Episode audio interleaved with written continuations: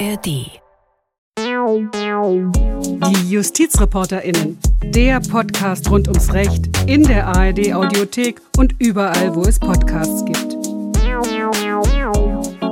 Wir sind dabei, damit ihr auf dem Stand bleibt.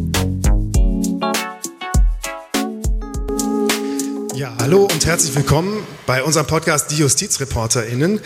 Wir sind heute aber nicht in unserem Studio in Karlsruhe, aus dem wir sonst immer senden, sondern wir sind heute vor Ort in einem sehr, sehr vollen Hörsaal an der Uni Freiburg. Wir machen Podcast vor Ort in Freiburg. Ich begrüße Sie alle sehr herzlich hier in Freiburg. Herzlich willkommen.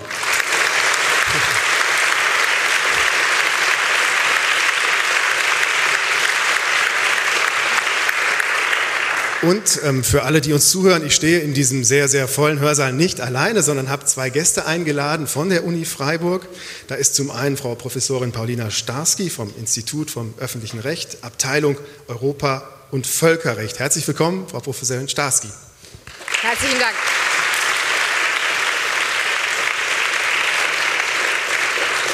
Und der zweite Gast ist Professor Jan-Hendrik Clement, das ist der Studiendekan der Fakultät, auch vom Institut für öffentliches Recht, Abteilung Staatsrecht. Herzlich willkommen, Professor Clement.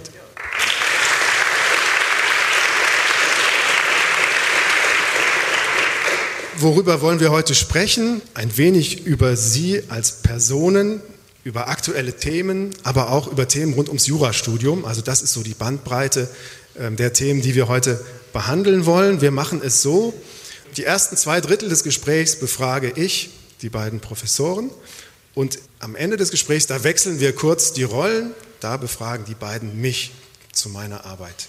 Das ist der Plan für unsere Sendung. Für mich ist es ein kleines Déjà-vu-Erlebnis, weil ich habe hier in Freiburg studiert. Das war im vergangenen Jahrtausend, also das ist schon sehr, sehr lange her. Seit 19, ab 1996 habe ich hier studiert und saß häufig in diesem Hörsaal und mir geht gerade eine ganze Menge durch den Kopf, aber in anderer Rolle. So ändern sich die Zeiten. Also, los geht's. Wir haben hier eine Professorin, einen Juraprofessor zu Gast, Frau Professor Starski. Ist die Rolle der Professorin, der Beruf der Professorin, war das schon immer was für Sie? Wussten Sie das sofort? Das ist mein Ding, das mache ich mal? Ich glaube, ich würde sehr misstrauisch werden, äh, was meine Person angeht, für das von Anfang an klar gewesen wäre. Also mein Weg in die Wissenschaft ging eigentlich, äh, war nicht so geradlinig, sondern ich habe schon sehr bewusst Jura studiert. Das war auch aus Überzeugung und ich war auch überzeugt davon, dass ich Anwältin werden würde. Also für mich war eigentlich so relativ klar, Richterberuf wahrscheinlich nicht, aber die Anwaltschaft fand ich toll.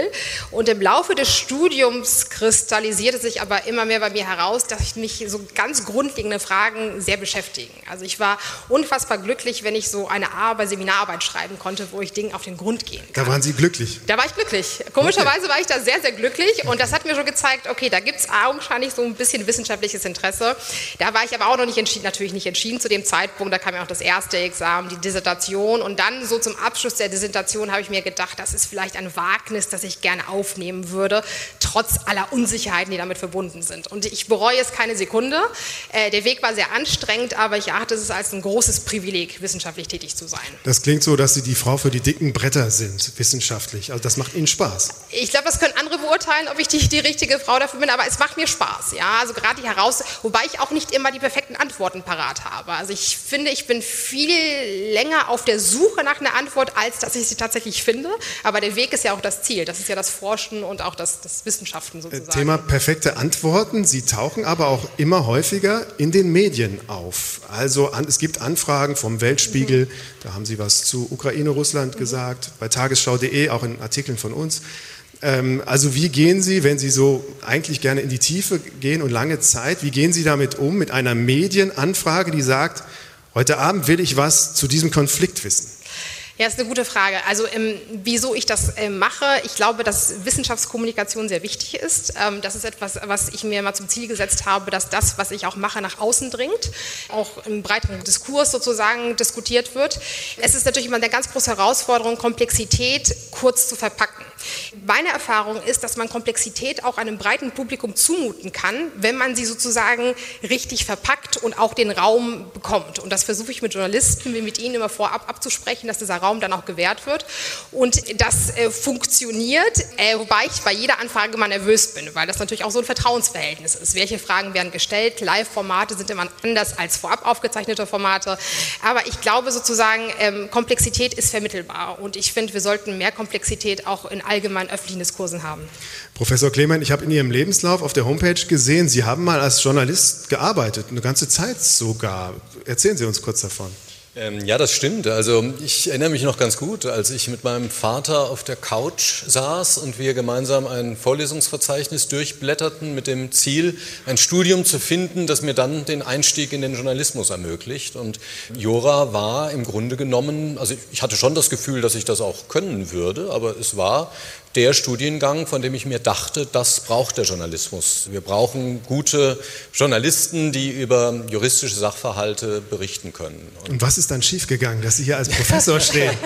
ja, ja, da ist einiges, da ist einiges schiefgegangen. In Anführungszeichen. Also ja, ja. Ähm, das Berufsziel Journalist habe ich, das habe ich schon ernsthaft verfolgt. Ich habe äh, in der Tat jahrelang für verschiedene Zeitungen geschrieben, dann am Schluss auch wirklich für die Zeitung geschrieben, von der ich immer geträumt hatte, dass ich für die mal schreiben würde. Und dann kamen im Grunde genommen zwei Dinge zusammen, nämlich zum einen das Angebot, dort Redakteur zu werden nach dem ersten Examen und äh, zum anderen das Angebot zu promovieren. Und äh, das war so der Moment, in dem ich mir schon bewusst wurde, jetzt musst du dich für eine Seite entscheiden. Etwas, was mir ja, schwer fiel, aber was dann zugunsten der Wissenschaft ausging, habe ich mich irgendwie dann noch ein Stück mehr berufen gefühlt oder auch gedacht, das ist vielleicht das, was du relativ betrachtest, noch ein Stück besser kannst. Und dann habe ich das gemacht und traure immer noch so ein bisschen dem Journalismus hinterher durchaus. Ja.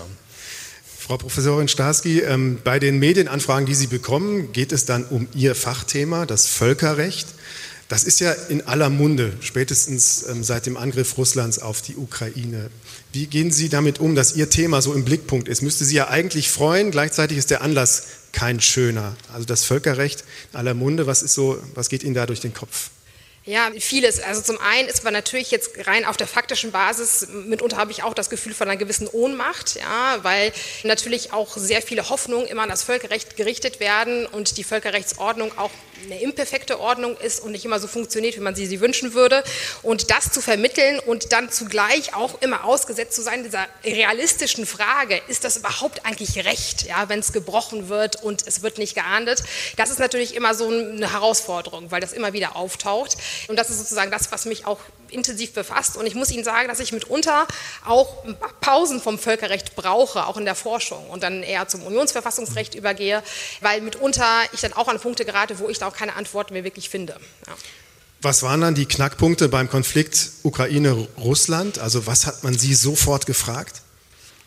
Also das erste war natürlich eine allgemeine Einordnung, die da in dem Konflikt aber eindeutig ausfiel, weil wir hier einen Hard Case haben eines Verstoßes gegen das Gewaltverbot. Wir haben Aggression auf der russischen Seite gegen die Ukraine. Das war sozusagen rechtlich relativ klar einzuordnen. Ähm, dann war natürlich die große Frage, wenn man diesen bewaffneten Konflikt, diesen internationalen bewaffneten Konflikt sich anschaut, ja, wie kann man Personen zur Rechenschaft ziehen? Das Völkerstrafrecht kam dann direkt sozusagen, tauchte da auf und da stellen sich ja viele komplexe Probleme, diese Forderungen Forderungen Putin nach Den Haag, welche Fragen. Ja, genau, ja. das war, also wenn ich das aus der Journalistenperspektive ja. sagen darf, das war ein Freitagnachmittag, wir waren schon langsam dabei zusammenzupacken, als die Eilmeldung kam, Haftbefehl gegen Wladimir Putin mhm. ausgestellt von Den Haag, Freitagnachmittag. Und das hat uns nicht komplett überrascht, weil wir das Thema auch schon lange begleitet haben, aber da mussten wir nochmal komplett hochfahren. Das sind ja aber komplexe Dinge, die dahinter stehen. Also was erklären Sie denn einem, der diese berechtigte Frage ähm, stellt?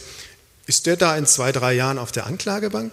Ja, und da kommt immer diese juristische Antwort, die unbefriedigend ist. Es ist schwierig. Ja? Es ist schwierig. Es stellen sich nämlich viele Probleme. Also es gibt den Haftbefehl, ganz richtig, im März 2023. Jetzt ist aber die große Frage, wie sieht es eigentlich mit der Immunität aus von Wladimir Putin? Ne? Wir haben hier die Situation, dass wir einen Amtsträger haben, dem auch persönliche Immunität zukommt, einen hohen Amtsträger. Und da ist die die Situation im Völkerstrafrecht nicht so eindeutig. Ne? Wir haben einen Artikel 27 Absatz 2 im römischen Statut des Internationalen Strafgerichtshofs, der klar etabliert, auf Immunitäten kann man sich nicht berufen und haben wir die Konstellation, dass wir hier ein Russland nicht Vertragspartei ist des römischen Statuts. Ja, da fängt schon die erste Schwierigkeit an. Und äh, dann noch die Frage sich stellt, wie sieht es eigentlich aus mit Auslieferungspflichten, wenn Putin in einen Vertragsstaat des römischen Statuts auftaucht. Und äh, da die Diskussion wird nach wie vor juristisch geführt, völkerrechtswissenschaftlich und eine eindeutige Lage gibt es da nicht. Das Recht ist im Fluss. Und das ist noch die weitere Herausforderung des Völkerrechts, diese kontinuierliche Dynamik, ja, dass es sich weiterentwickelt in der Praxis. Ja. Das ist genau bei Putin ähm, auch für uns die Frage gewesen, dann als er nach Südafrika reisen wollte. Mhm. Und auf einmal dachten alle, oh, was, was, werden die dann tun? Also ein dickes Brett. Wir merken das, Professor Clement, sind Sie da manchmal ein bisschen neidisch, dass ein anderes Fachgebiet gerade so im äh, Fokus steht? Ich hoffe, die Antwort ist jetzt ja, Jan.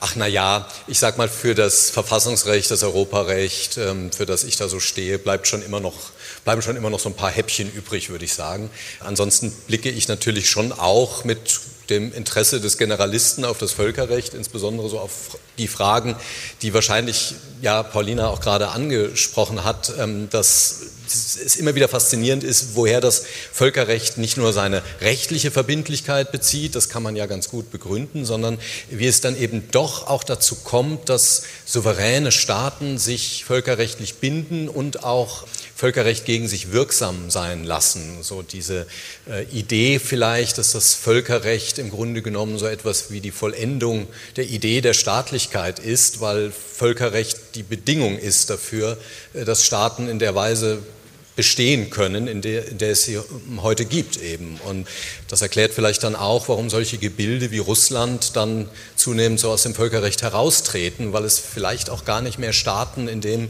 Sinne sind, wie wir das so in unserer Kulturgeschichte eigentlich seit der Französischen Revolution erkennen, sondern eigentlich so Oligarchien im Grunde genommen, die nach ganz anderen Ordnungsmustern funktionieren und bei denen dann auch der Anreiz, Völkerrecht zu befolgen, nicht mehr so funktioniert.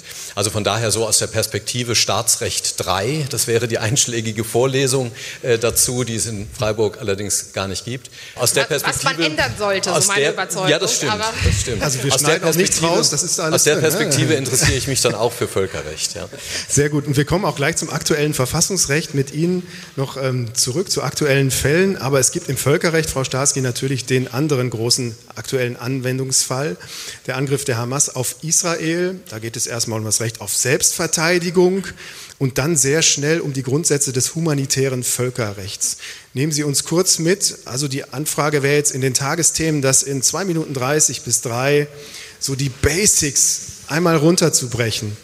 Und die Zeit läuft ab jetzt.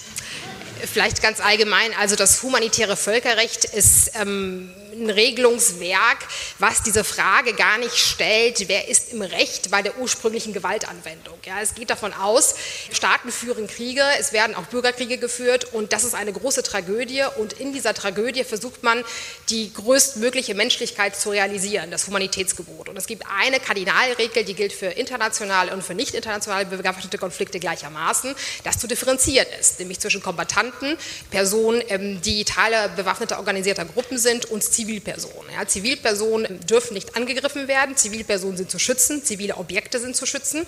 Die Schwierigkeit ist nun, dass zivile Objekte auch den Schutz des humanitären Völkerrechts verlieren können, nämlich dann, wenn sie zu militärischen Zwecken missbraucht werden. Und dann ist es aber so, ist es auch keine, kein Blankoscheck, sondern auch da gelten strenge Gebote des, des, des Vorsorgeprinzips und der Verhältnismäßigkeit. Ja, also, und das ist sozusagen das, wenn man es in der Nutshell bezeichnen könnte, eine der zentralen Regeln. Ja, der Schutz von vulnerablen Personen, von Zivilpersonen. Kann das von irgendjemand kontrolliert werden von außen, ob das eingehalten wird? Also welche Macht oder auch Ohnmacht haben da Gerichte bei den Fragen, die Sie mhm. gerade schildern? Also äh, Verstöße gegen äh, zentrale Grundregeln, Prinzipien des humanitären Völkerrechts sind auch völkerstrafrechtlich relevant natürlich. Also führen zu äh, Feststellung von Kriegsverbrechen, Verbrechen gegen die Menschlichkeit. Ja.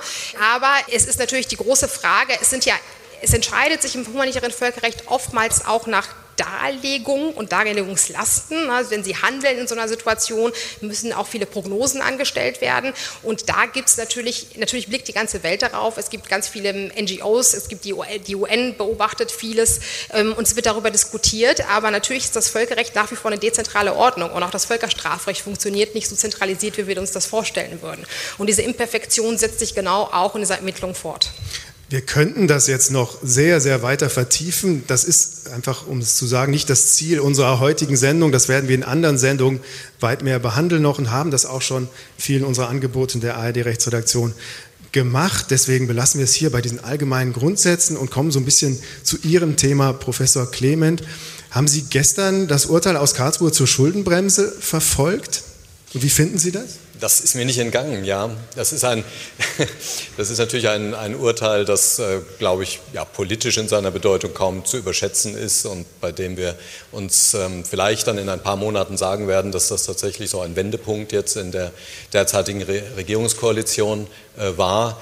Juristisch muss ich sagen, so wahnsinnig überraschend fand ich es persönlich nicht. Überraschend war die die Klarheit, mit der das äh, Bundesverfassungsgericht geurteilt hat, auch ähm, rückwirkend geurteilt hat. Ja, das äh, Haushaltsnachtragsgesetz 2021 ist für nichtig äh, erklärt worden. Und ähm, das hat mich schon überrascht. Äh, und äh, ausweislich der Urteilsgründe gibt es jetzt ganz viel aufzuarbeiten in Berlin, weil da gibt es ja noch ein paar mehr Sondervermögen, die da herumgeistern. Diese mit den schönen Worten der, des Doppelwumms, glaube ich, 200 Milliarden Euro, um die es noch gehen könnte. Also da äh, ist, glaube ich, jetzt geht es in Berlin heiß. Wäre Ihr erster Eindruck, dass man die Grundsätze auch relativ schnell übertragen kann? Naja, also natürlich die, die Frage, also das Urteil hat ja mehrere Facetten. Unter anderem ging es ja um die Frage, ob ich einen äh, Kredit, den ich in Notsituationen aufnehmen durfte, der in Notsituationen nicht gegen die sogenannte Schuldenbremse des Grundgesetzes ähm, verstößt, ob ich diesen Kredit dann einsetzen kann für andere Dinge, die, ich sage mal, nur noch in einem sehr losen, wenn überhaupt noch in einem äh, Zusammenhang mit dem ursprünglichen Anlass für die Kreditaufnahme standen. Ähm, das sind natürlich Regeln, die erst ab dem Zeitpunkt auch gelten, in dem die Schuldenbremse überhaupt in das Grundgesetz hineinkam. Das war 2009. Viele der Sondervermögen sind auch durchaus älter. Aber das äh, Bundesverfassungsgericht hat ja noch was es vielleicht gar nicht hätte machen müssen, noch einiges mehr in sein Urteil hineingeschrieben zu den Haushaltsgrundsätzen der Jährlichkeit, der Jährigkeit, der Vorherigkeit, also so schöne Kite-Worte. Die sind wunderbar schwer zu erklären als Journalist im Übrigen. Das sind diese typischen substantivischen Jura-Worte die in der ursprünglichen Form niemand ja. versteht. Genau. Ja, ja, und zu übersetzen noch mehr. Also äh, Jährlichkeit heißt, dass man den Haushaltsplan vor Beginn des Haushaltsjahres äh, festsetzen muss und Jährigkeit heißt, dass die jeweiligen Ermächtigungen nur bis zum Ende des ähm, Haushaltsjahres dann auch in Anspruch genommen werden dürfen und dann auch die Dinge, die dort eingestellt werden, müssen Dinge sein, die voraussichtlich fällig werden in diesem, in diesem jeweiligen Haushaltsjahr. Und äh, da hätten wir jetzt beispielsweise bei der 200 äh, Milliarden Doppelwumms ähm, Kreditermächtigung ja schon auch ein Problem, weil die Ermächtigung auf ein Jahr datiert und die Ausgaben dann auf, auf spätere Jahre. Aber der eigentliche Knackpunkt des Urteils oder das, was wirklich juristisch im Mittelpunkt stand, war natürlich die Frage, äh, kann ich äh, Corona Hilfen jetzt 60 Milliarden Euro, kann ich die jetzt dazu einsetzen, das Klima zu retten? Und äh, das Bundesverfassungsgericht hat der Versuchung widerstanden, äh, da die Regeln der Schuldenbremse irgendwie abwägungstheoretisch zu relativieren. Und das fand ich ganz wohltuend. Bei den Verfahren in Karlsruhe sehe ich auch immer als Prozessvertreter Professorinnen und Professoren, die da eine Partei vertreten. Haben Sie das schon mal gemacht? Und wenn, ja, erste Frage, haben Sie das schon mal gemacht? Ich bin noch nicht zu Ehren gekommen. Würden Sie es gerne mal machen? Ich stehe aber bereit, nein. äh, nein, ähm, ich, also ich finde es sehr, sehr interessant, mal die andere Seite zu sehen. Ich meine, aber so etwas üben wir natürlich auch in jeder Vorlesung, ne? dass wir versuchen, Positionen zu beziehen und zu argumentieren, etwas zu durchdenken. Aber ich finde es immer sehr interessant zu beobachten, weil ja doch auch immer wieder Überraschungen aus Karlsruhe kommen. Wir werden noch ein weiteres Verfahren ansprechen, was man vielleicht in dieser Klarheit nicht erwartet hätte. Und äh, das ist natürlich etwas, was äh, sehr, sehr reizvoll ist und man kann natürlich auch das Recht einfach auch prägen. Ne? Also das ist, wenn man natürlich auch einen gewissen Beitrag leistet, argumentativ jedenfalls. Ne? Natürlich entscheidet das Bundesverfassungsgericht selbst, aber sowas ergibt sich auch diskursiv eine Entscheidung. Ein weiteres wichtiges Urteil aus Karlsruhe, über das wir intensiv berichtet haben, wo man auch über Pro und Contra besonders gut nachdenken kann, war das zur Wiederaufnahme im Strafprozess. Also das neue Gesetz, das es in engen Grenzen ermöglichen sollte, bei Freigesprochenen, ähm, wo die Anklage auf Mord lautet, einen zweiten Prozess zu machen. Und da hat das Gericht dieses neue Gesetz gekippt und gesagt, dieser Grundsatz, der lateinische ne bis in idem, der gilt. Wie haben Sie dieses Urteil erlebt und was ist Ihnen als erstes durch den Kopf gegangen, als Sie davon gehört haben? Ja, die, Klarheit war nicht überraschend, aber sehr, sehr wohltuend in der Tat. Also es geht in äh, den 362 Nummer 5 der StPO, die eine Wiederaufnahme zulässt, äh, wenn neue Beweismittel auftauchen, die dann zu einer Verurteilung wegen Mordes oder eines Kriegsverbrechens ähm, dann ähm, das ermöglichen würden. Was ich aber interessant fand, und da, ich habe schon mit, mit Jan ein bisschen diskutiert, ich war am Anfang, habe ich mir gedacht, Artikel 103 Absatz 3, mh, mm, da ist das Bundesverfassungsgericht sehr klar, der ist abwägungsfest fest, der ist an Abwägung nicht zugänglich. Ja? Und da war meine erste Frage, wenn dem so ist, wie können denn die weiteren Wiederaufnahmegründe eigentlich so Bestand haben? Da gibt es ja noch vier Ziffern davor. Und das zweite war, naja, also wir kennen ja auch Grundrechte, die vorbehaltlos gewährleistet sind, die wir natürlicherweise mit kollidierendem Verfassungsrecht äh, ausgleichen. Ne? Die Idee der praktischen Konkordanz. Mhm. Also, dass es so feststehend ist, das äh, leitet das Bundesverfassungsgericht im Ergebnis überzeugend aus ähm, Systematik her äh, und Telos-Erwägung, theologischen Erwägung. Aber so erstmal brauchte ich auch mal eine Schleife, um das wirklich nachvollziehen zu können. Ja, und ja. so ging das im Übrigen auch viel unserer Zuschauerinnen und Zuschauer oder Hörerinnen, die haben uns nämlich geschrieben und die haben sich die Mühe gemacht, in dieses Grundgesetz mal reinzugucken. Sie haben das mit. 103 Absatz 3 und wenn man da rein Jan Clement hat es mit, ich habe es im Kopf. Genau, Herr Clement, das meinte ich. ein, ein Satz für die Ewigkeit. genau, unser Publikum hat da reingeguckt. Und wenn Sie da reingucken, da steht drin, niemand darf zweimal bestraft werden. Und die Leute haben sich gedacht, Moment, ist doch eine andere Situation in dem konkreten Fall. Da geht es ja darum, niemand soll zweimal verfolgt, also nochmal vor Gericht gestellt werden. Und das war ganz schwierig für uns zu erklären, ja, wie macht denn so ein Gericht? Dürfen die sich über den Wortlaut einfach hinwegsetzen eines Grundgesetzes? Ähm, was geht Ihnen dadurch durch den Kopf, wenn Sie so eine ja, Zuschauermail beantworten müssten? Mhm.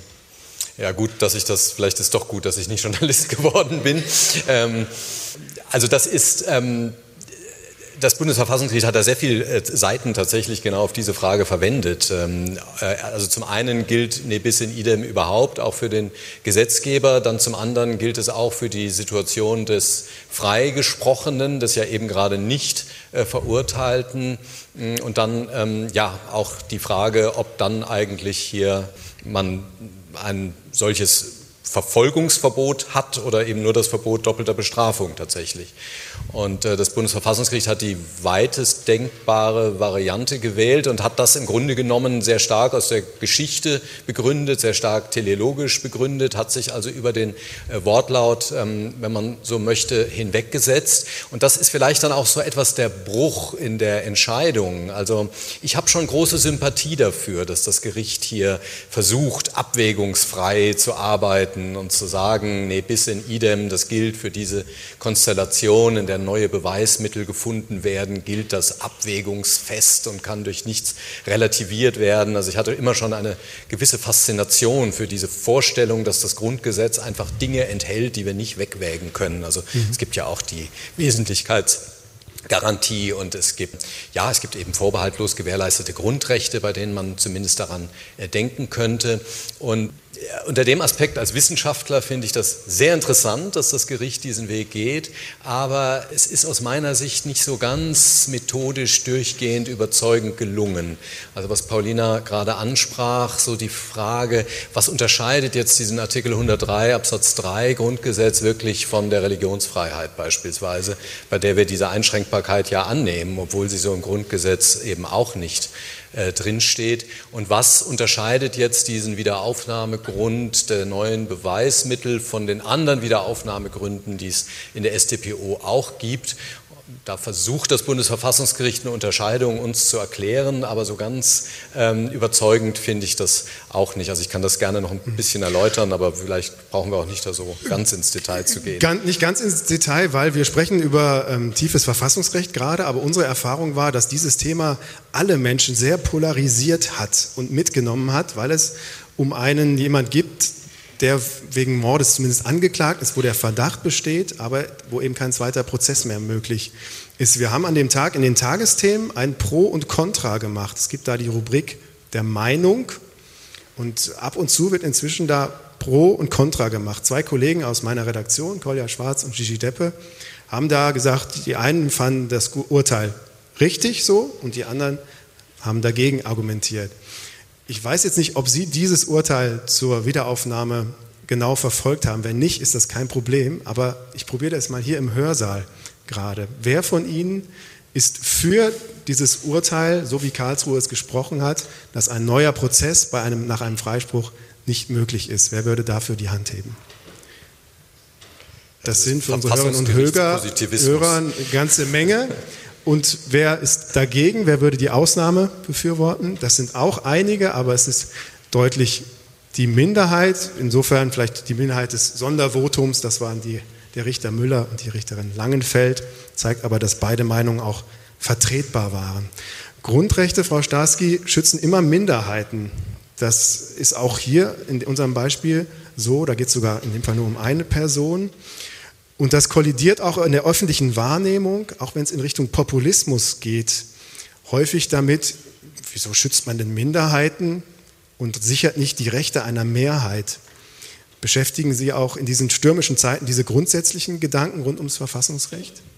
Ja, äh, ganz, ähm, ganz intensiv sogar. Also ich habe mich sehr intensiv befasst mit der Verfassungskrise in Polen, mit der, keine Krise, sondern eigentlich mit der mit Zerstörung eigentlich einer Verfassungsordnung in Polen über, auf, über mehrere Schritte und habe dann sehr genau beobachtet, wie die ähm, äh, Recht und Gerechtigkeit bei Sprawiedliwość da sehr intensiv auch mit verfassungsrechtlichen Konzepten operiert hat. Und genau, genau das, was Sie sagen, ja, so diese Betonung, Diktat der Mehrheit, wir, wir verwirklichen eigentlich die Demokratie und vor dem Hintergrund muss irgendwie Minderheitenschutz in in der Art und Weise zurücktreten. Und das ist ganz interessant, da gibt es auch viele Untersuchungen zu diesem illiberal turn in Constitutionalism oder auch äh, abusive Constitutionalism, dieser, dieser, Missbrauch von verfassungsrechtlichen Konzepten.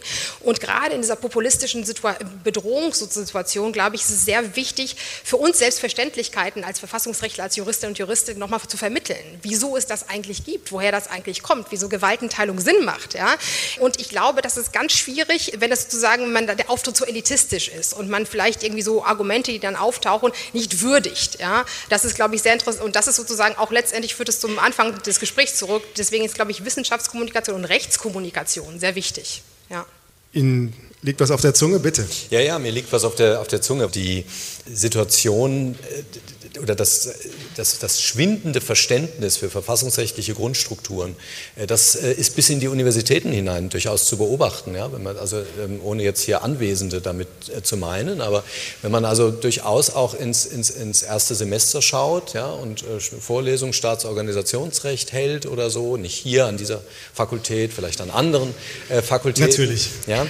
natürlich, dann sieht man eben auch da, dass wirklich so gewisse Grundstrukturen für demokratische Entscheidungen, für äh, die Notwendigkeit, auch mal Zwang auszuüben und Dinge äh, abschließend zu entscheiden, dass so dieses Grundverständnis schwindet. Und da war die Corona-Pandemie wirklich so etwas wie ein großer Lehrmeister im Grunde genommen, weil eine ganz breite Öffentlichkeit mal wieder ähm, überhaupt die Wirkungsweise von öffentlichem Recht ähm, gesehen hat, verstanden hat und es uns auch als äh, Professorinnen und Professoren die Gelegenheit gegeben hat, ähm, ins Rampenlicht zu treten. Ja, Paulina sprach ja vorhin von diesem Öffentlichkeitsauftrag und ähm, zu erklären, was wir da eigentlich machen. Deswegen fand, also unter diesem Aspekt hatte die Pandemie ihr Gutes. Ja. Weil Sie gerade Polen ansprachen, kleine Klammer auf, sind Sie optimistisch nach den Wahlen jetzt, dass sich da wieder was ändert, wenn Sie in dem Thema so nah dran sind? Ja, ähm, ja, äh, also interessant, also Polen ist erstmal eine große Erleichterung im Oktober, als die Wahlen dann so ausgegangen, wie sie ausgegangen sind. Also es wird jetzt zu einer neuen, höchstwahrscheinlich neuen Regierungsbildung kommen äh, unter Führung der Opposition. Und was wir da für eine super interessante Fragestellung haben, ist, wie man nach so einem Rückbau der Verfassungsstaatlichkeit wieder verfassungsmäßige Zustände herstellen kann, ohne selber gegen Verfassungsprinzipien zu verstoßen. Ne? Wir haben in Polen die Situation, im Verfassungsgericht sitzen Richter, äh, die benannt wurden unter Verstoß gegen verfassungsrechtliche Grundsätze. Was macht man jetzt mit denen? Ja, kann man, man kann einfach so rausschmeißen. Ne? Wir brauchen einen neuen verfassungsgebenden Moment eigentlich für Polen. Und das ist einmal juristisch super interessant. Wir werden im nächsten Jahr eine Tagung dazu hier auch in Freiburg haben, in der Tat, und um darüber Gedanken zu machen. Und ich bin aber grundoptimistisch. Das ist sozusagen ein Funken Hoffnung gewesen in den letzten Monaten, die ich gehabt habe. In der Tat der Ausgang der Wahlen in Polen, dass es Polen aus der gesellschaftlichen Mitte geschafft hat, diese Wende hinzubekommen. Also auch im internationalen Recht gibt es Momente der Hoffnung, schließe ich daraus. Das sind ja, ja. mal schöne, ähm, kurze die gibt es, Die gibt es auch. Ja. Ich genau. würde mir mehr wünschen, aber das ist jetzt sozusagen jetzt verfassungsrechtlich ein, ein Lichtblick gewesen. Ja. Danke. Ich komme auf einen Punkt zurück von Ihnen, Herrn Clemens. Sie haben gerade gesagt, im Rampenlicht stehen in der Corona-Pandemie. Wie standen Sie denn in der Pandemie hier im Hörsaal? Das kann ich mir gar nicht vorstellen. Also kommen wir so ein bisschen zu den Themen rund um die Uni. Ich kann ja. mir vorstellen, Sie haben nur digital unterrichtet, oder? Ja, es gab ganz unterschiedliche Phasen. Also tatsächlich erinnere ich mich noch daran, dass am 11. März, glaube ich, war das 2020, wurde in Baden-Württemberg äh, per Verordnung, glaube ich, war es, oder auch per Allgemeinverfügung, ich weiß es schon nicht mehr, wurde der Betrieb in den Hörsälen Wir müssen die, die Unterschiede jetzt doch, gar doch, nicht genau Doch, doch, die, die Handlungsformen, wir könnten das, also, die Handlungsformen, die müssen wir hochhalten. Ähm, mh, also und äh, wir haben am Tag drauf dann äh, die Vorlesung auf YouTube live äh, gestreamt. Das erinnere ich mich noch. Das war ein äh, sehr wichtiges Angebot, bei dem dann auch viele Studierende gesagt haben, äh, du, strukturierst noch meinen Alltag, weil wir genau zu der Zeit gestreamt haben, an, in der normalerweise die Vorlesung stattgefunden hätte. Hm, das haben nicht alle gemacht, aber das ähm, kam dann natürlich immer mehr digitale Angebote und dann gab es wirklich, glaube ich, eine Phase, das wissen auch die meisten hier im Hörsaal Anwesenden wahrscheinlich noch ganz gut, in der man wirklich äh, tagelang nur vor dem Bildschirm saß und nur online unterrichtet hat und fast wahnsinnig wurde und nur noch sich selbst reden hörte. Und dann gab es irgendwann eine hybride Phase und jetzt sind wir zum Glück schon länger wieder in der Präsenz. Das würde mich interessieren, Frau Starski, also länger wieder in der Präsenz. Aber ist denn der Wunsch der Studierenden da, es vielleicht auch von zu Hause verfolgen zu können? Also wie ist die Praxis da gerade? Was wünschen sich die Studierenden und was erfüllen sie? Ähm, die Studierenden wünschen sich, so wie ich das wahrnehme, viel stärker noch die Digitalisierung tatsächlich. Und ich habe meine große Vorlesung im Sommersemester Europarecht tatsächlich auch aufgezeichnet und zur Verfügung gestellt, aber nicht gestreamt und hatte trotzdem einen gut gefüllten Hörsaal. Also das kann funktionieren. Und ich glaube letztendlich ähm, ist auch so, das ist ein bisschen die Zukunft der Lehre. Also ich, ich, glaube, wir brauchen zwingend den Hörsaal als physischen Raum, als so eine Art Agora, weil wir uns austauschen und diskutieren. Aber ich glaube, dass man sinnvoll auch mit digitalen Elementen, Elementen das ergänzen kann. Es gibt zum Beispiel so allgemeines positives Wissen, was man vermittelt. Sowas geht sicherlich auch ausgelagert. Ja? Ähm, und dann kommt man zusammen, um wirklich diese Hochreck-Diskussion zu führen. So eine Art Flip Classroom-Konzept. Ich glaube, das, das macht sehr viel Arbeit, die Veranstaltungen so umzustellen. Aber ich sehe da eigentlich so die Zukunft der Lehre, wobei natürlich Lehrfreiheit auch ganz groß gehalten wird. Ne? Also jede, jede Professor, jede Professorin sucht sich auch seinen Weg darin. Aber ich glaube, dass wir profit, wir müssen sozusagen die Benefits, die die Digitalisierung zulässt, nutzen und trotzdem den Charakter der Universität als einen Raum des Austausches aufrechterhalten. Zur Digitalisierung eine Wissensfrage von mir. Gibt es in Freiburg das E-Examen inzwischen? Hätte ich vorher recherchieren sollen, aber ich frage Sie einfach mal ganz offen. Ich verweise an den Studiendekan, ja, der, darüber, äh, der darüber sehr kompetent vortragen Das ist total richtig. Ich hätte die Frage einfach an Sie stellen sollen. Ähm, also das äh, erste, die erste juristische Prüfung wird zum E-Examen äh, werden.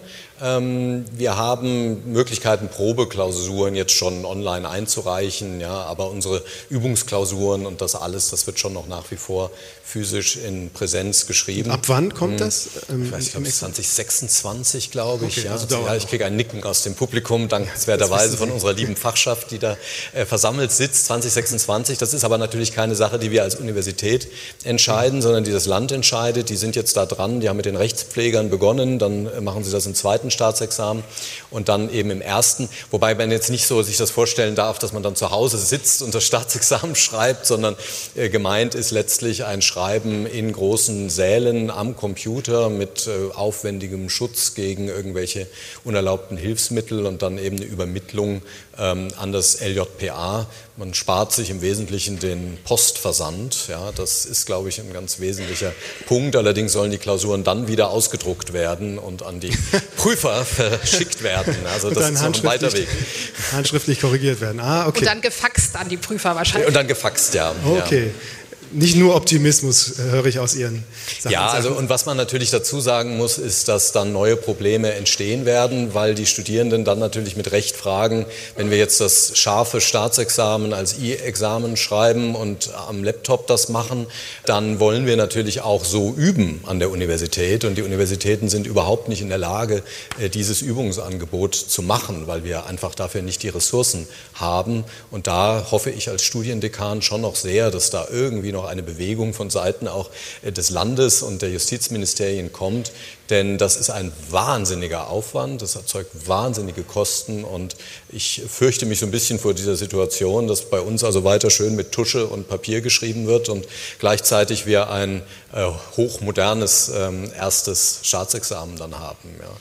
Wir sind gerade bei der Reform der Juristenausbildung. Das ist so ein Dauerbrenner. Ich erinnere mich an die Jahre 1998, da standen wir auch hier und haben mit, ich war bei Elsa damals, wir haben Veranstaltungen zur Reform der Juristenausbildung gemacht. Die Diskussion wird es immer geben. Es gab diese große Studie Jurreform in der letzten Zeit ähm, mit vielen Reformvorschlägen, auch mit einer großen Umfrage, also Fakten als Basis über die wir auch bei den JustizreporterInnen berichtet haben. 52 Prozent der Befragten sind unzufrieden mit der juristischen Ausbildung, weil wir gerade beim Examen waren. 75,3 Prozent der Teilnehmenden wünschen sich eine emotionale Entlastung der juristischen Ausbildung. Wie denken Sie darüber, wenn Sie diese Zahlen lesen und hören? Also zunächst ähm, glaube ich, ist es sehr wichtig ähm, zu hören, was die Studierenden sagen. Ja, das ist, glaube ich, ganz zentral. Und ich glaube, das ist so ein Ansatz, auch jenseits dieser Studie, den wir hier in Freiburg verfolgen. Wir haben äh, ein Fakultätsgespräch gehabt, wo wir die Studierenden haben auch wirklich zu Wort kommen lassen, ernst genommen haben, auch als Professorium, um zu schauen, wo sind die Baustellen, wie können wir sozusagen auch im Alltag Verbesserungen ähm, ähm einführen. Ich glaube, das ist sehr wichtig, dass man das diskursiv entfaltet und dass man bei allen Reformschritten, und das hört sich jetzt wahrscheinlich konservativer an, als es gar nicht gemeint ist, aber ganz genau überlegt, wenn man eine Drehschraube sozusagen ändert, welche Implikationen hat das. Ne? Also sozusagen diese Reformdiskussion ähm, kann auch mitunter ein bisschen polarisierend wirken und ich glaube, es ist sehr wichtig, sozusagen genau darüber nachzudenken und es genau zu reflektieren. Und in dem Prozess sind wir in der Tat hier in Freiburg. Ein weiterer wichtiger Punkt ist 67 Prozent Prüfungsstoff reduzieren, das ist auch so ein Klassiker.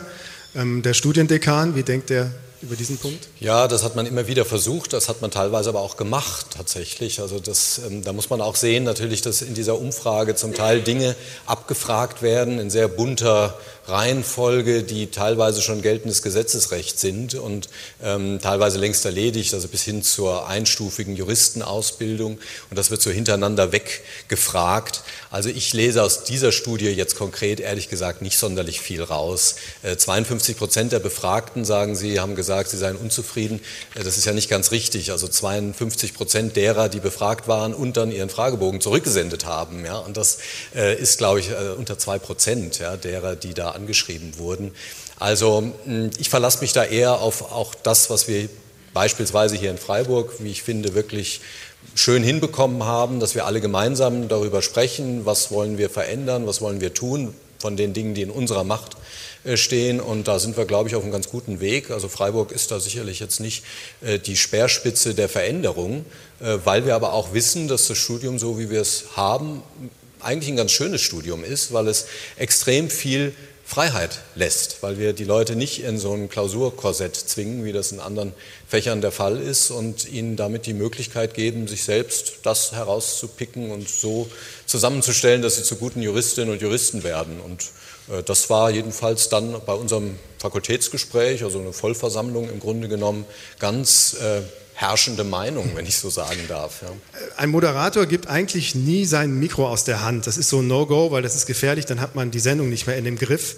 Wir machen heute mal eine Ausnahme und wir haben verabredet, dass wir die letzte Zeit der Sendung, wie auch immer, Viertelstündchen, wie lange Sie mögen, Sie die Fragen stellen über meine Arbeit als Journalist in Karlsruhe, die meines Teams. Deswegen halte ich jetzt erstmal die Klappe und Sie haben das Wort.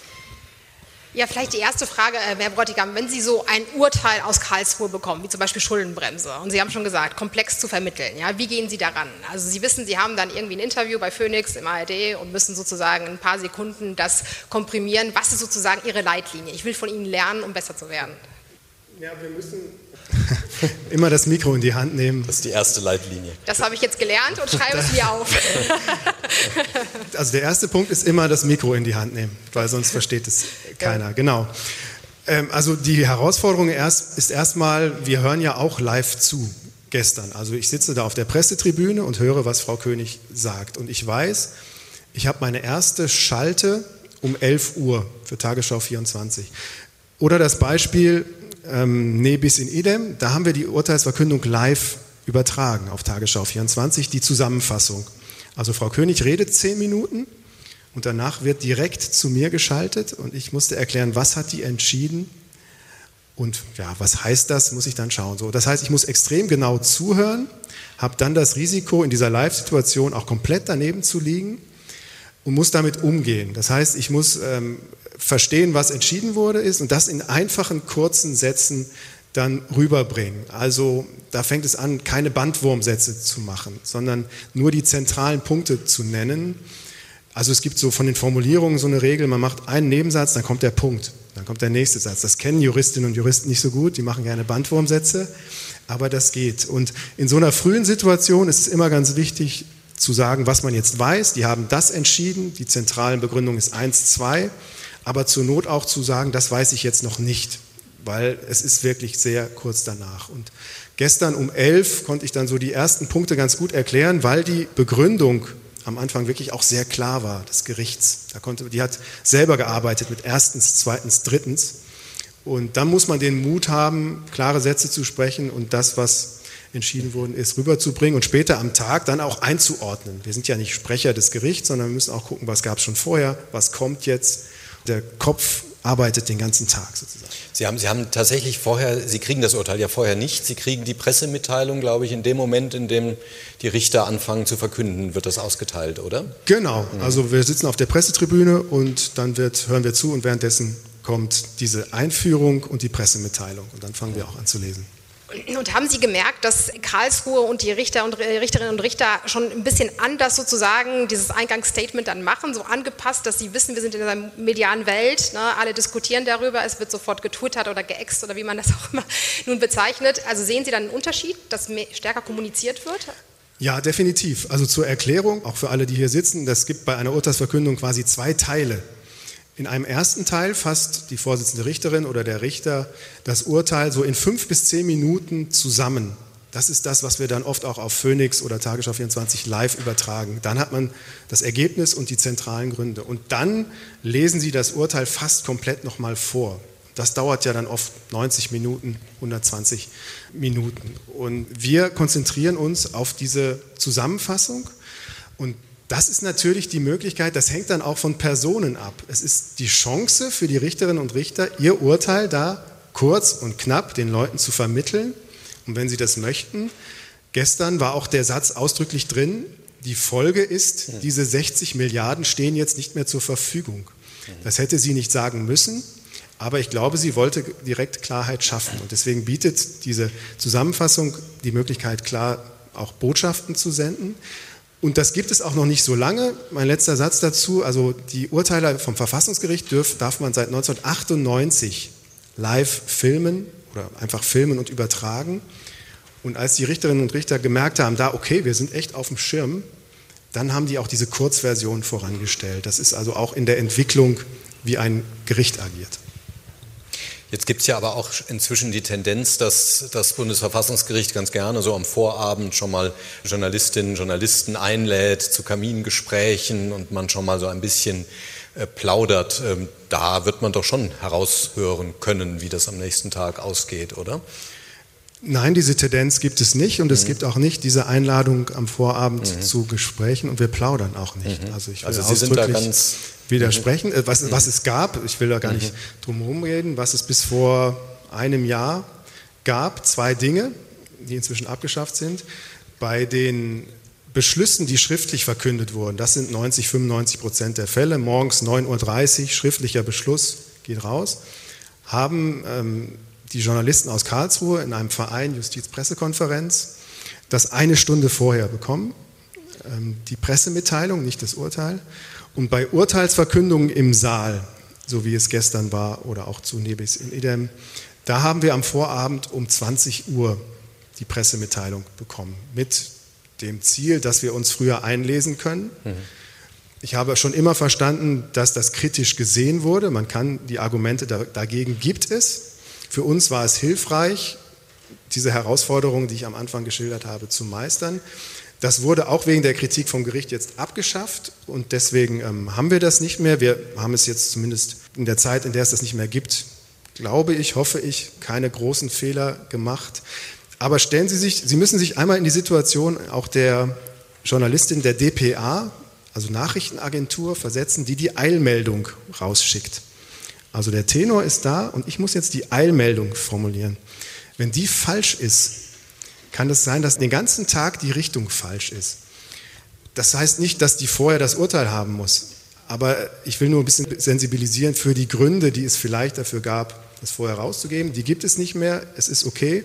Wir können arbeiten. Aber ich will ausdrücklich widersprechen, dass wir uns am Vorabend treffen und plaudern. Aber die Kritik, von der Sie sprachen, das war dann Kritik wahrscheinlich auch von Seiten der Prozessbeteiligten, nehme ich an. Die gab es von zwei Seiten, die Kritik. Ähm, von den Prozessbeteiligten, die dann das Gefühl hatten, sie kommen gerade aus der Urteilsverkündung und werden mit uns, von uns mit Fragen konfrontiert, über die wir länger nachdenken konnten. Mhm.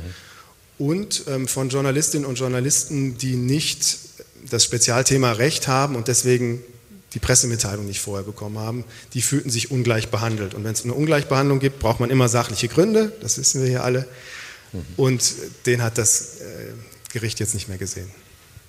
Und vielleicht so ein Punkt, da bitte ich Sie gar nicht juristisch zu antworten, sondern allgemein, so diese, diese Idee, Richterinnen und Richter sprechen nur durch ihr Urteil, nicht über ihr Urteil. Wie stehen Sie dazu? Sollten Bundesverfassungsrichter kommentieren außerhalb des Urteils, was da entschieden wurde und erklären?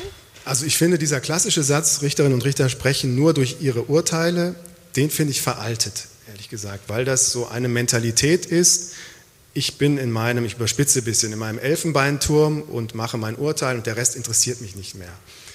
Die sollen jetzt nicht zwingend am Tag danach ein riesen Zeitungsinterview geben, das ist vielleicht übertrieben, aber dass sie im Nachhinein auf Veranstaltungen gehen, ein Urteil erklären oder insgesamt erklären, wie Justiz funktioniert. Also da wünsche ich mir insgesamt eine Justiz, die mehr nach vorne geht. Ich finde, wenn man im Namen des Volkes Urteile spricht, dann darf dieses Volk auch ein bisschen was von den Hintergründen mitbekommen. Und ähm, das ist auch aber auch eine Generationsfrage, eine Mentalitätsfrage. Also ich merke, dass viele auch jüngere Richterinnen und Richter da vielleicht inzwischen auch anders denken. Es gibt aber immer noch viele auch, die diesen Grundsatz, Richter sprechen durch ihre Urteile, ganz stark einhalten und daran auch nichts ändern würden. Jetzt würde mich aber nochmal interessieren, was das jetzt mit Ihnen macht, hier in diesem Hörsaal zu stehen. Das haben Sie vorhin angedeutet, dass Sie hier studiert haben selbst. Und wenn Sie jetzt hier so durch diese Hallen laufen, hat, hat sich da viel verändert in der Atmosphäre? Kann man das überhaupt sagen? Ähm, wie, was, welche Erinnerungen verbinden Sie mit Ja, Freiburg? ich will Sie nicht mit zu viel Nostalgie langweilen, die aber bei mir aus, aufkommt. Das gebe ich ganz offen zu. Also wir sind, heute ist ja Bahnstreik, das heißt, wir mussten mit dem Auto kommen und fahren auf Freiburg zu und dann sieht man halt den Schau ins Land da hinten und da war damals die Wanderung für Erstsemesterinnen und. Erstsemester dort hoch. Das war schön. Da Sie hören das Auditorium lächeln bis lachen, denn diese Wanderung, die gibt es immer noch. Okay, ja. wie schön. Mhm. Also ich habe den Blick genossen und dachte, hier werde ich mich, glaube ich, wohlfühlen. Und das mhm. hat sich so bestätigt. Und äh, also ich habe mich in Freiburg sehr wohl gefühlt. Ich habe zwischendrin ein Erasmus-Jahr gemacht. Ähm, es gab das Programm nach Grenoble in Frankreich nach dem vierten Semester. Dort war ich ein Jahr, bin dann wieder mhm. zurückgekommen fürs Examen und äh, bin aber eben auch an der Mensa vorbeigefahren und da gab es freitags damals immer Milchreis. Ähm, Jetzt hören Sie das Auditorium lachen sogar. Genau, das ja? hatte ich schon mal gehört, dass das wohl mhm. immer noch so ist. Das heißt, wenn ich hier lang gehe, dann ist Kino im Kopf und es mhm. rattert. Mhm. Von wo kamen Sie hierher, wenn ich fragen darf? Aus welcher Stadt? Ich bin aufgewachsen in Aachen, ein paar Mal mhm. umgezogen, aber ähm, in Aachen habe ich Abitur gemacht, dann Zivildienst. Damals musste man noch entweder Wehrdienst mhm. oder Zivildienst machen und bin dann 1996 hier nach Freiburg zum Studieren gekommen. Ja, wir haben im gleichen Jahr angefangen zu studieren, wenn ich das so sagen darf. Also okay. äh, ich war etwas weiter nördlich und habe damals immer noch so mit so einer gewissen Sehnsucht nach Freiburg geschaut tatsächlich. Also dass ich da mal Professor werde, hätte ich mir äh, auch nicht gedacht. Aber Sie haben hier gut studieren können und ähm, haben ja dann auch bei, bei großen Namen, etwa des Staatsrechts, Böckenförde wahrscheinlich unter anderem. Ja, im ersten Semester hat damals Professor Böckenförde hier Rechtsphilosophie gelesen. Ich muss zugeben, das war eine Nummer zu hoch für mich damals. Mhm. Also das war ein unglaublicher Lehrer, aber mhm. fürs erste Semester vielleicht ein bisschen viel. Ja, aber ansonsten, nicht Hauptsatz, Nebensatz, sondern... genau. Ich habe damals aber auch schon versucht, so ein bisschen Journalismus zu machen. Also ich mhm. habe ähm, dann Kontakt zur Badischen Zeitung hier in Karlsruhe, der, der, hier in Karlsruhe, hier in Freiburg aufzunehmen und dann habe ich da so als freier Mitarbeiter so meine ersten Artikel so als Nebenjob geschrieben. Also das waren, also hier in Freiburg habe ich auch so meine ersten journalistischen Gehversuche gemacht, weil mich das immer schon interessiert hat, ohne dass ich damals wusste, dass ich das als Beruf machen könnte. Und ähm, wünschen Sie sich manchmal selbst so ein Urteil zu fällen, sozusagen? Also denken Sie manchmal, wie wäre es gewesen, wenn ich den journalistischen Weg nicht eingeschlagen hätte, so, so dann klassisch juristisch tätig gewesen wäre? Oder sind Sie überzeugt davon, dass das genau der Weg für Sie ist, biografisch? Ich bin für mich überzeugt, dass das genau der richtige Weg war, der jetzt nicht so ganz klar vorgezeichnet war, wie das vielleicht aussieht. Ähm, aber ich bin sehr, sehr zufrieden mit dem, was ich tue, über Recht zu berichten das soll gar nicht so klingen, als ob man sich drückt, weil äh, ich bin manchmal froh, dass ich es nicht entscheiden musste, sondern nur darüber berichten muss bei schwierigen Fällen. Aber ähm, ich fand Journalismus schon immer spannend, auch so nach dem Abi und habe so ein bisschen wie Sie, fällt mir dabei ein, Herr Clement, äh, überlegt, was könnte man dazu studieren? Ich hatte keine Juristen in der Familie und so bin dann bei Jura gelandet, auch hängen geblieben und habe dann schnell gemerkt, dass es gar nicht schlecht ist, auch wenn man Journalist werden will, dass man ein Fach hat, wo man sich vielleicht ein bisschen besser auskennt als die anderen. Also hier ja. bei der Badischen Zeitung war dann schnell die Frage, was studierst du Jura? Geh doch mal zu dem Strafprozess da ans Landgericht hinten in Freiburg. Und so hatte ich dann auch irgendwann mal Artikel, eine Gerichtsreportage. Mhm. Mhm. Und dann merkt man halt schon relativ schnell, ob einem das so ein bisschen liegt. Dieses, du hast Zeitdruck, du hast eine Längenvorgabe und dann musst du abgeben bis 18 Uhr. Das ist eine andere Arbeitsweise als die dicken Bretter, von denen Sie vorhin geschwärmt haben, aber ähm, aber ist ja gut, dass es da Unterschiede gibt. Umso schlimmer ist es dann, wenn man dann als äh, Jurastudent in der Zeitungsredaktion dann äh, peinliche Fehler macht. Also ich erinnere mich, ich war da mal bei einem Straf, nee, bei einem Zivilprozess, warum auch immer. War jedenfalls ein Zivilprozess, über den ich irgendwie berichten sollte und dann äh, sprach ich in meinem Artikel immer vom Beschuldigten. Ja. Und ähm, das wurde mir dann vom Redaktionsleiter also sehr lange aufs Butterbrot geschmiert, dass ausgerechnet ich nun als Jurist und so weiter. Also ähm, man setzt sich natürlich da auch einem gewissen Risiko aus. Ja. Aber ansonsten ja, habe ich so empfunden, wie, wie Sie es auch gerade schildern, so dieser Zeitdruck. Und ich empfinde das eigentlich heute in meiner Tätigkeit als entlastend. Also ich mag eigentlich auch die Formate, in denen ich ein bisschen davon entlastet werde, irgendwie die ganz große Wissenschaft liefern zu müssen. Ja, also ähm, das fängt dann schon an, vielleicht bei einem Besprechungsaufsatz für die News, ja, die einfach auch schon ein bisschen zurückbleibt, jetzt hinter dem Anspruch, ich mache die letztverbindliche Analyse eines Urteils, sondern ich, ich, leiste eine Einordnung, die für das Studium interessant ist. Und das ähm, hört dann auf, wenn man sich mal gegenüber der Bildzeitung äußern muss und tatsächlich zwei Sätze nur hat im Grunde genommen und weiß, natürlich ist das unvollkommen, was ich da jetzt sage, aber mehr Zeit habe ich nicht, mehr Platz habe ich nicht und da mache ich das Beste draus. Und das, also mich, mich entlastet das tatsächlich. Ja. Zum Abschluss hätte ich noch eine Frage an Sie. Oder sind wir schon beim Abschluss oder können wir noch mehr fragen? Also ich hätte auch noch mehr in petto. Ähm, zu Karlsruhe noch einmal. Ähm, ja. Sie verfolgen ja auch mal die mündlichen Verhandlungen. Können Sie sagen, welch, welches Urteil hat Sie wirklich überrascht, wenn man das vergleicht mit dem, was in der mündlichen Verhandlung passiert ist? Also dieses ähm, Urteil zur Wiederaufnahme, ähm, das hat mich so ein bisschen überrascht, weil wenn man die mündlichen Verhandlungen verfolgt in Karlsruhe, das ist unglaublich spannend, weil die Prozessvertreter, Professorinnen und Professoren tragen ihre Argumente vor und die Richterinnen und Richter fragen nach. Und wir bilden uns immer ein, aus den Fragen schon ein bisschen zu schließen, ähm, was, wer ist kritisch, die berühmten kritischen Fragen von der Richterbank.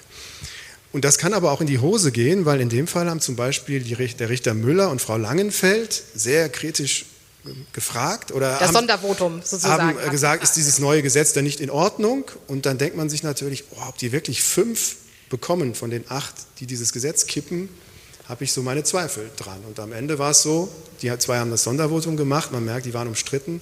Deswegen muss man da so ein bisschen vorsichtig sein. Also eine typische Aufgabe für mich ist auch im Tagesschaubericht um 20 Uhr nach einer mündlichen Verhandlung gerne den Ausblick geben, wie es denn ausgeht und das mache ich nur ganz selten. Es gibt Situationen, wo ich mir sicher bin, dann kann man das so andeuten.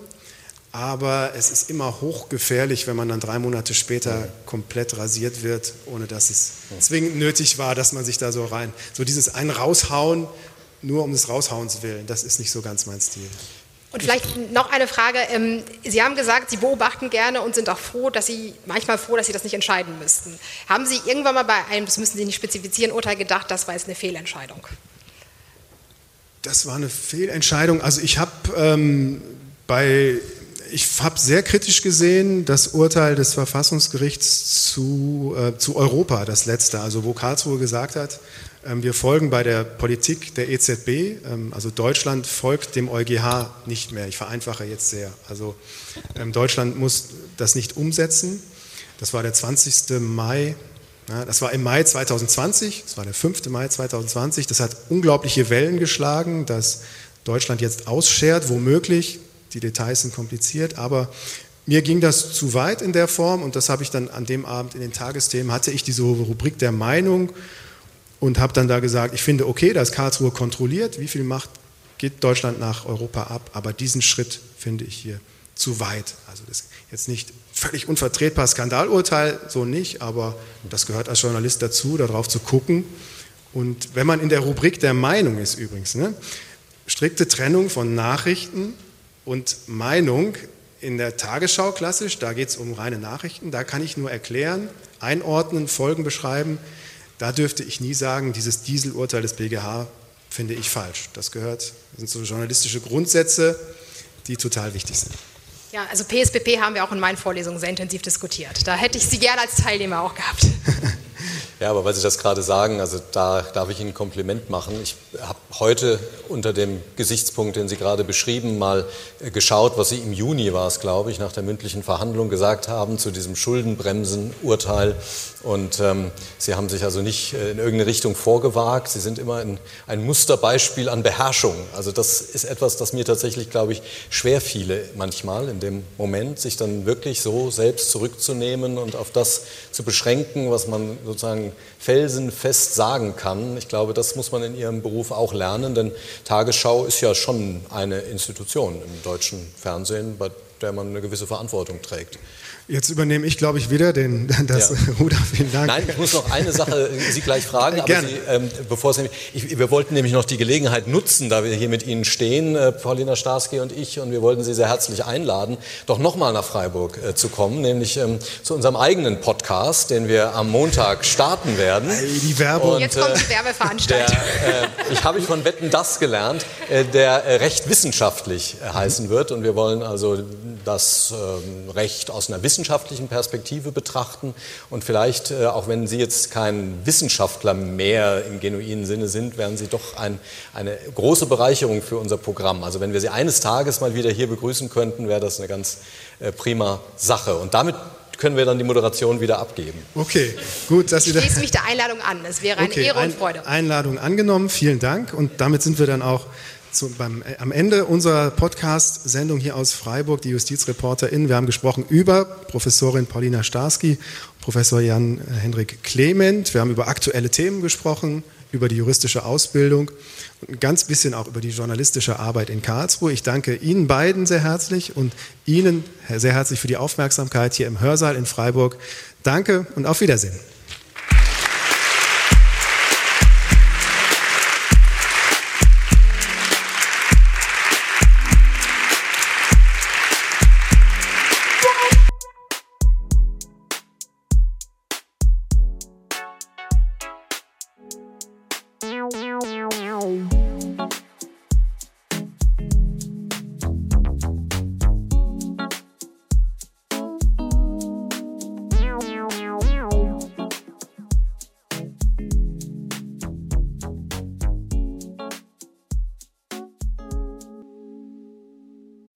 Work hard for your money, spend it on a good life.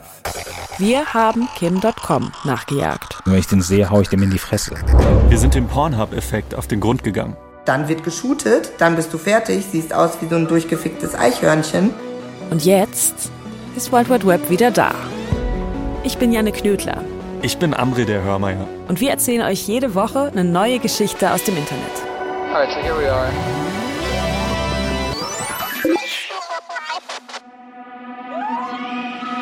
Es geht um eine unwahrscheinliche Freundschaft mit einer Hackerin.